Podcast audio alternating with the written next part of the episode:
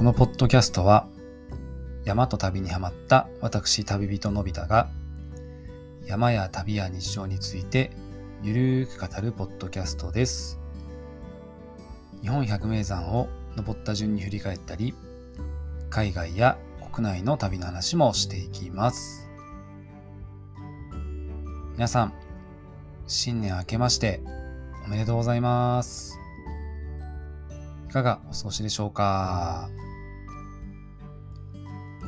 えー、2024年がスタートしましたね。ですが、あの、元日にね、あの、石川県の能登の方で、あの、大変大きな地震が起きました。あのー震度7がね、何度もあって、それ以外にも大きなあの地震が続いておりました。の、一夜明けて、まあ、能登の映像をテレビでこう見たときには、あの、に2011年の東日本大震災と重なってしまいました。僕はあの、東日本大震災の後っていうのは、被災地に何度かこう訪問をさせていただいて、少しこう活動とかもさせていただいたんですけども、まあ、あの時にこう三陸沖で見た景色っっていうのは、あの本当にね、こうとても言葉に表せないくらいとっても苦しい景色でした。で今回また、あのこうテレビで見たこの能登の映像っていうのは、もうその時をこう思い出したんですよね。あのーまあ新年早々から、まあ、被災されてる方々には、今のところこう僕自身が何もできてないんですけども、あの本当に心からお見舞いを申し上げます。どんな形になるかはわからないんですけども、あのー僕もね、まあ、自分のできる形で、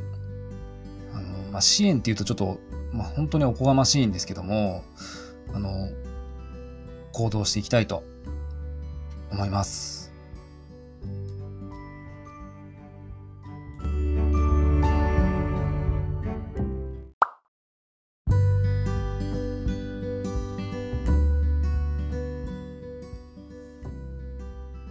皆さん、年末と年始は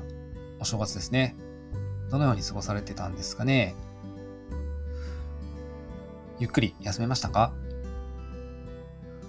僕はあの、年末からこう体調を崩してしまってて、あの、どうもね、あの、胃腸の調子がとても悪くて、特にね、胃の調子が本当に悪かったんですよ。で、あの、僕本当にお酒が大好きなんですけど、あの大晦日も、あのまあ、お正月というかね、元旦、その先もお酒を抜いて過ごしていました。でも、あの、当初はね、あの、本当にもうご飯も食べれないぐらいだったんですけど、あのご飯はね、食べれるようになったので、まあ、こう多少は良くなってきたのかなって思っています。一応、あの、年末に病院も行ってて、まあ、大きな問題ないんじゃないかなと言われてるので、まあ、少し安心はしてるんですけど、まあ、あの、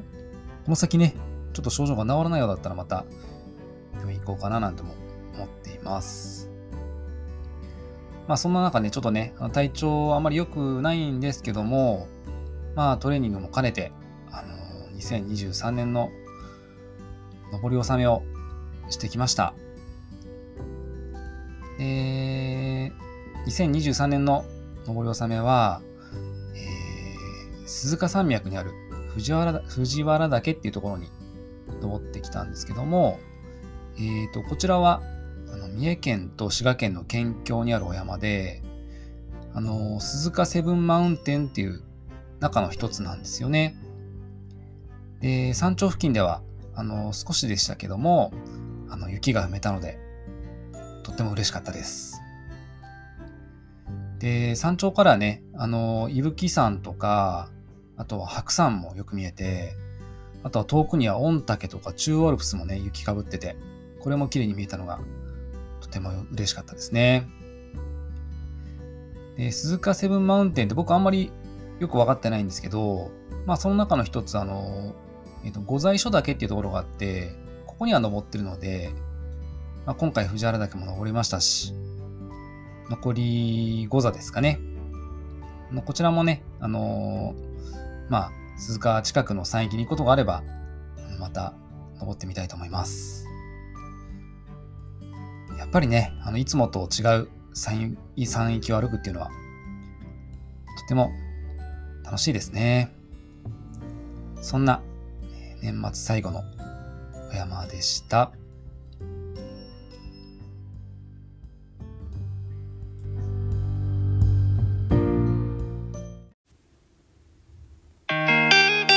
山旅ラジオ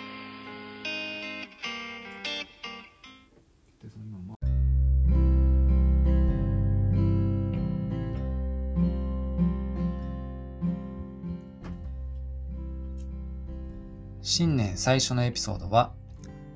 僕の日本百名山25座目立品山です立品山って聞いたことある方結構いらっしゃるんじゃないですかね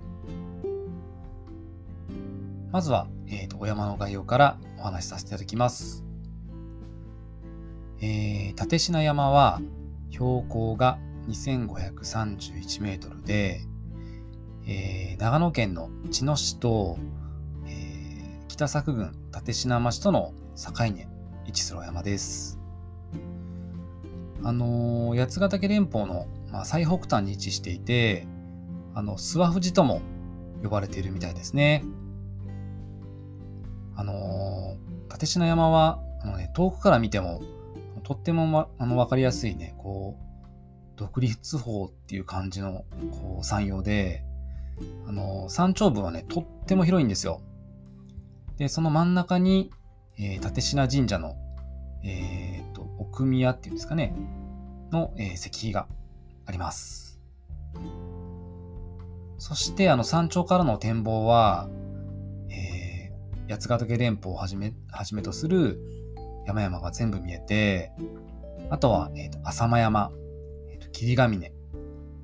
つくしヶ原、まあ、北アルプスとかね、あの、360度の絶景が広がっています。そしてあの、登山口はこういくつかあるんですけども、あのー、一番一般的で登りやすいのは、北側になるのかなあのー、あるあの、7合目登山口っていうのがあるんですけども、まあ、ここまでね、車で上がれるんですよね。なので、あの、ここからであれば、あの、コースタイムも短くて、日帰りでも十分登ることができます。あの、僕もね、このコースも一回だけ上がったことがあって、えっ、ー、と、僕の三女がまだ小学校1年生か高2年生の時に、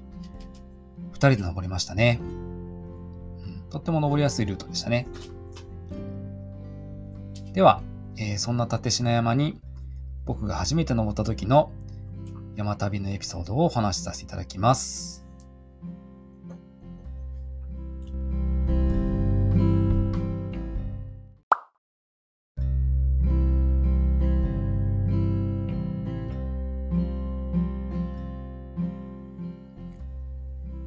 僕が初めて立品山に登ったのは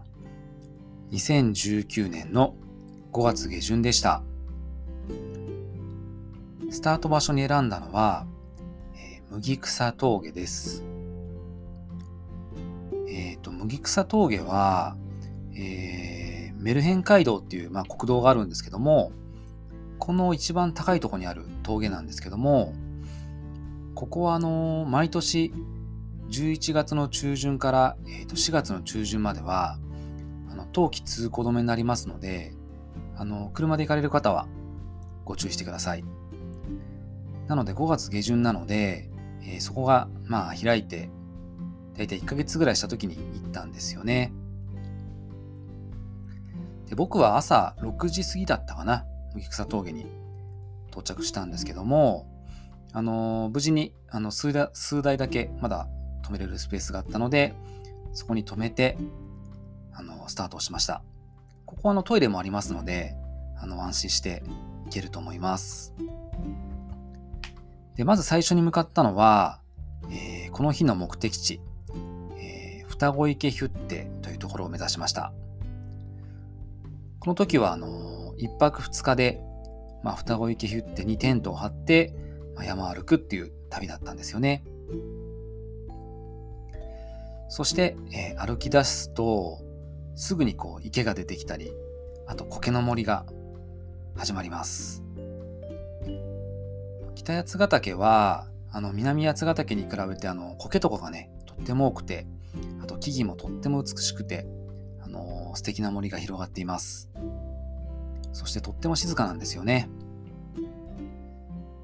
でその森の中を進んでいくと、まずはあの甘い池というところに到着します。雨の池って書くんですけども、とってもあの広い池があの森の中に突然広がってくるんですよね。で、その先をね、さらにこう池の周りを進んでこう行くと、あのー、大体麦麦草峠から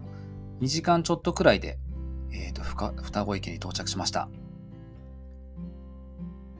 まずはあのテントを張るために受付をしたんですけども、あの、この双子池ヒュッテの多分奥さんだと思うんですけども、あの対応してくださって、あのね、とってもこうあったかみがある笑顔で出迎えてくれて、対応もすごく優しくて、もうね、これだけでね、この双子池ヒュッテ僕とってもファンになってしまいました。そしてその時に気になったのが、あのー、八ヶ岳のね、あの、クラフトビールが、地ビールが売ってたんですよね。で、もう飲みたいなと思ったんですけど、ちょっとね、あのまずは、この後登山をするので、ちょっと我慢して、あの、我慢しました。はい。で、双子池っていう名前なんですけども、本当にあの、双子のように池が2つ並んでいるんですよね。あの、オス池って書いて、お池って読むんですけど、あとメ、メス池って書いて、メ池っていう、お池とメ池がこう並んでいるんですよね。でヒュッテは、えっ、ー、と、こう、お池側にこうあるんですけども、あの、テント場っていうのは、あの、メ池側にこう向かって少しね、こう、あのこう、名家のこう脇をこうずっと歩いていくと、あの少し離れたところに、どれぐらいだろう、5分から10分ぐらいのところにこうテント場があります。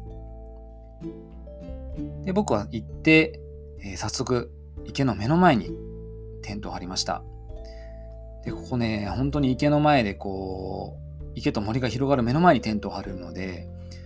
とてもね、素敵なロケーションです。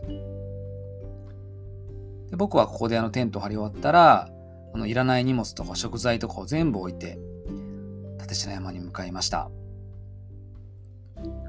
まず向かったのは、えー、と小屋から少し上がったとこにある、えー、と双子山っていう山を登って、ここが登ると立科山が綺麗に見えるんですけども、でそこを通り過ぎて、えー、大河原峠というところに向かいました。そこにもね、駐車場とかあって、ここまで車まで来れるんですけど、ここはね、何月までかわからないんだけどね、その時はまだ冬季通行止めでしたね。そしてここからいよいよ、えー、立科山へ向かって、登りが始まります。この時はあの5月下旬にもかかわらずね、あのー、少し前にこうドカ雪が降ったんですよね。なので、あのー、まだね、残雪がたっぷりありました。時々こう膝上までこうね、踏み抜くこともありましたね。踏み抜くっていうのはこうね、雪の上を歩いてるんですけども、あのちょっとね、こう緩んでるところがあると、一気にズボッとね、本当に文字通り、文字通りこう踏み抜くっていう感じで、下の方までね、ズボっていっちゃうんですよね。はい。そして、えー、歩いていくとえ、7合目登山口からの合流地点があるんですけども、そこの場所があの将軍平っていうところなんですけど、ここに到着しました。でそこまではほとんど人に出会わなかったんですけども、あのー、立科はやっぱり7合目登山口から登る方が多いので、ここからはね、とっても多くの方と一緒に歩きましたね。で将軍平であの小屋、そこにあの山小屋があるんですけど、あの小屋番さんの方が、あのここから先はあの、また雪がね、すごい出るから、チェーンアイゼンとかあった方がいいですよなんて言ってたんですけど、まさにその通りで、少し進んでこう、すごい岩がゴロゴロしてるゾーンに出るんですけど、ここからね、たっぷりやっぱり残雪があって、僕は、え、ー、と、その時持ってきてた、K アイゼンっていう、こう、爪が6本ついてるアイゼンをつけて、登っていきましたね。そしてあの、雪のゾーンも抜けると、まあ、樹林のゾーンも越えて、いよいよ、こう、立科の山頂に到着です。まあ、初めて行った立科山の山頂は、もうとにかく広いなーっていう感じでしたね。どれぐらいって言われたらあれなんですけど、そうだな、僕のなんとなくのイメージでは、まあ、サッカーのフルコートが2面分ぐらいは入りそうな感じの広さがありましたね。でそこが全部ゴロゴロゴロゴロした岩なんですよね。あの火山の山です。で山頂からはね、あのー、本当に360度綺麗な景色で、あの南八ヶ岳とか、あとは南アルプス、あとは北アルプスですね。と霧ヶ峰とかもとっても綺麗に見えましたね。はい。とても素敵な山頂でした。そして少し休憩してから、えっ、ー、と、帰りは、僕はあのね、ちょっと違うルートを通って、帰りは、えーと、吉光池っていうまた別の池があるんですけど、そこを経由して、えー、双子池に戻りました。そして、小屋に戻って、もう今日歩くことはないので、お待ちかねのね、クラフトビールをいただきました。えっ、ー、とね、ビールの名前は、えー、八ヶ岳ヤイヤイペールエールっていうビールですね。うん、これね、あのー、やっぱりクラフトビール独特の、なんて言うんだろう、あの、ちょっとこう、濃いというかね、うん、あのー、苦味のある美味しいビールでしたね。そして僕はね、あの、この日晩ご飯は、あの、奥さんがスープを作ってくれたんですけど、担いできた豚肉とキノコを入れた鍋を作ったんですよね。そしてあとワインも僕この時担いできてたので、あの鍋のあてにワインをいただきました。でもご飯を食べて1時間程度で事件は起こったんですよ。あのね、猛烈な腹痛が始まって、もうあのー、この双子池、今はちょっとねないかもしれないんだけど、当時はテント場のすぐ脇になかなかこうワイルドなトイレがあったんですよね。ちょっと入るのもどうしようかなって思うようなトイレだったんですけど、でもね、もうね、そんな、そんなトイレでももう入らざるを得ないぐらい、もう、でしたね。あんな近くにトイレがあってよかった。で、そのトイレにね、もう真っ暗の中ひたすらこもって、あのずっともうトイレとお友達になりました。で、これね、振り返ってみると原因は多分ですけど、あのー、食材をね、日中こう日の当たるテントの中に、もうね、ずっと常温で入れてあったんですよ。これでね、多分ね、おそらくですけど、多分ね、豚肉とかがちょっとね、まずいことになってたんじゃないかなって思うんですよね。この時は本当に苦しかったです。もうあのね、もうその後何もできずにすぐに寝ました。1日目はこんな感じで終わっていきました。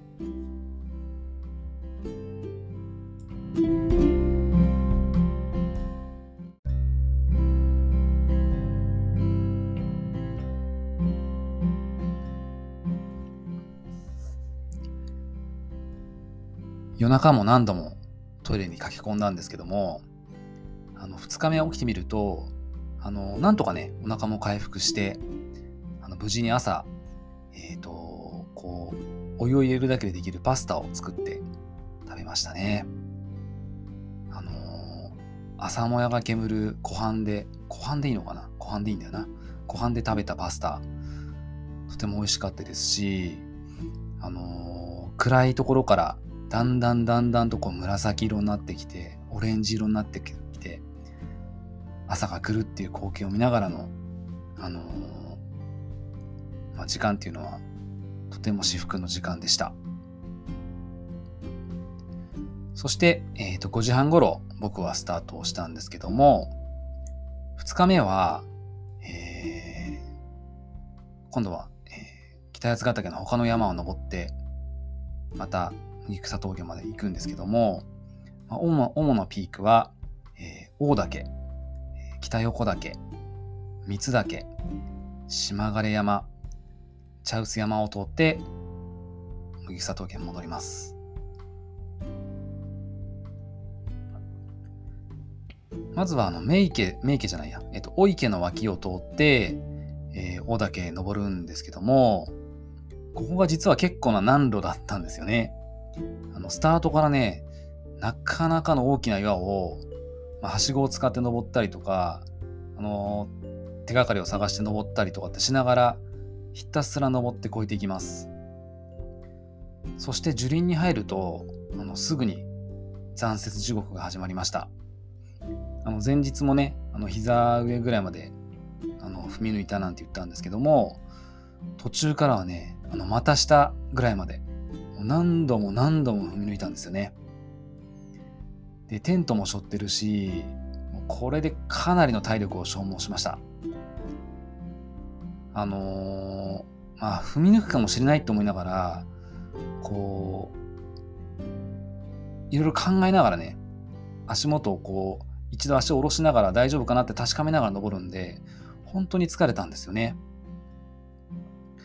そしてヘロヘロになりながらなんですけども、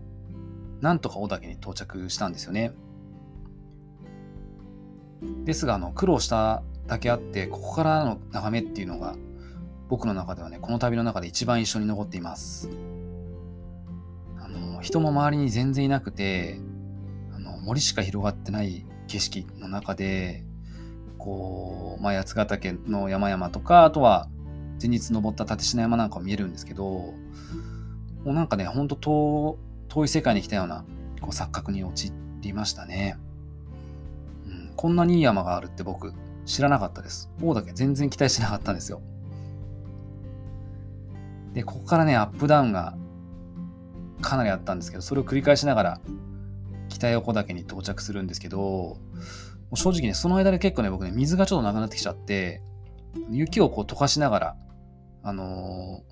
ー、なんとかね、飲みつないだっていうのを覚えています。そして北八ヶ岳、北八ヶ岳じゃない、北横岳から少し下った北横岳ヒュッテがあって、ここでね、あの僕はあの水を買いました。小屋があったことで助かりましたね。で、このままね、あの、壺庭って言って、こう、ロープウェイがある方に降りれるんですけど、僕はそこを途中であのちょっと左に入って、えっ、ー、とね、三つ岳っていう方に向かいました。ここね、あの入り口にも、ここから先は何ルートなので、自信のない方は自粛してくださいみたいなことが書いてあるんですけど、はい。あの実際行ってみた感じとしては、あのここね、まあ、三岳っていうだけあって、三岳3歩、三岳2歩、三岳1歩みたいな感じでこう、書いてあるようなピークが現れるんですけど、まあ、残雪混じりの中で、しかもテントアク装備の中、こうね、大きな岩をこう飛び越えていく感じの中で、こうね、なかなかアスレチック感があるルートでしたし、とても緊張感がある中を、あのまあ、楽しめましたね。うん、でも、あの、歩く方は注意して行かれることをお勧めします。そして三つ岳からこう降り切ると、あの、甘池峠というところに到着します。そこにはね、あの、僕がいつか行ってみたい島枯山荘もありましたね。さあ、そこからさらに、えー、島枯山と、あの、茶臼山を越えていくんですけども、ここもね、あのー、残雪がとっても多くて、かなり苦労しました。あのー、もう本当にね、歩いててもかなり辛かったっていうのを覚えています。そしてあの、茶臼山の山頂に着くんですけど、少しね、それてあの、展望台があるんですよ。なので僕はそっちに行ってみたんですけども、そしてですね、そのさあの展望台は、あのー、まあ、南八ヶ岳の荒々しい絶景がこう広がっていたんですけど、あの、反対側を見るとね、あの、前の日に歩前の日からこう歩いてきたこう立科山とか、あとは北横岳、で、その直前に通った、えー、島枯山がこうよく見えるんですよね。でこうね、自分がこう歩いてきた道をこう、眺めて、なんかね、前日からのことを思い出しながら、うん、ああ、よく歩いてきたなぁなんて思いながら、とても思いにふけていましたね。そして最後は、えー、苔の森を歩いて、無事に麦草峠に帰ってきました。はい。あのー、この旅は、あのー、北八ヶ岳の中でも、こう、麦草峠以北のね、山々をほぼ全てをこうぐるっと網羅できた旅だったので、まあ季節外れのね、大雪の残雪、大雪じゃない、大量の残雪にこう苦しめながらもね、素晴らしいテント泊重曹ができたと思います。あの、本当に本当に疲れ切ったっていうのを覚えてるんですけども、まあその分とても思い出に残った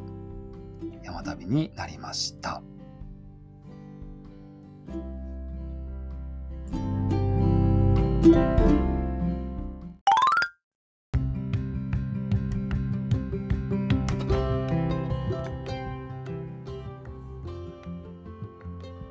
今回のエピソードは以上となります。この度以降僕はね、テント泊の時の食材のこう持ち方をしっかりと考えるようになりましたね。あの夏であれば、まあ、荷物はあの重くなるんですけども、あのしっかりこう保冷剤を入れたりとか、あとは缶ビールをね、凍らせて保冷剤代わりにすることもよくあります。あとは食材自体をもうあの生ものをやめてえ缶詰にしたりとか、あとフィッシュソーセージとかね、常温であの持ち歩けるものとか、あとフリーズドライの食材にするっていうことなんかもしてますね。まあ、当たり前なんですけどね。あの皆さんも夏の食材には気をつけてくださいね。で、あとはあのこの時泊まった双子池フってあの僕はね、テントワークでしかこうお世話になってないんですけども、本当本当にこう、声の感じが素敵で、まあ、とっても好きなあの山小屋になりました。帰ってからもね、あのいろんなメディアでこう、YouTube とか、あとはインスタとかでね、見ることもあったんですけども、あの本当に行ってみたいなと思ってるので、いつかはこう娘とか奥さんを連れて泊まってみたいと思います。ここはあの、大河原峠から行けば、大体多分1時間から1時間半ぐらいで行けるので、あのー、まあ、初心者の方でも、子連れの方でも、あとはね、あんまり時間ないんだけど、ふらっと行きたいなって方でも、とってもおすすめのお山なので、お山というか、あのー、山小屋なので、ぜひ行ってみてくださいね。さて、これで、えー、僕の百名山の旅も、やっと25座まで来ました。4分の1ですね。でもね、まだこの辺りはね、まだ全然百名山を意識して歩いてない時ですね。まあ、この先75座、まだまだ続いていきますので、ぜひぜひ楽しみにしていてください。あと僕はあの SNS もやってるんですけども、あの最近ね、あのリットリンクっていうこう SNS とかをまとめるアプリを使ってあのまとめてみました。えー、インスタとかね、X とか、YouTube とか、ヤマップとか、ヤマレコとかですね、まとめましたので、ぜひ覗いてみてください。っていうか YouTube とかやってたのかよって感じなんですけど、あのね、ポッドキャストやる前ね、どれぐらいだろう、半年ぐらいは、ちょっとやってみようかなと思ってね、実はね、ちょっとだけやったんですよね。でもね、ちょっとね、あのやるのに時間がかかるのと、あのー、大変だなと思ったので、今は全然やってませんけども、もしよかったら、あの、過去に上げたいくつか載ってますので、ぜひ覗いてみてください。で、あの、そのリットリンクへの、あの、リットリンクの URL ですね。こちらは、えー、今回のエピソードの概要欄と、あと、ポッドキャスト自体の概要欄にも貼っておきますので、よければぜひ覗いてみてください。はい、えー、今回も最後までお聴きいただき、ありがとうございました。また次回のエピソードでお会いしましょう。それでは、さようなら。旅人のび太でした。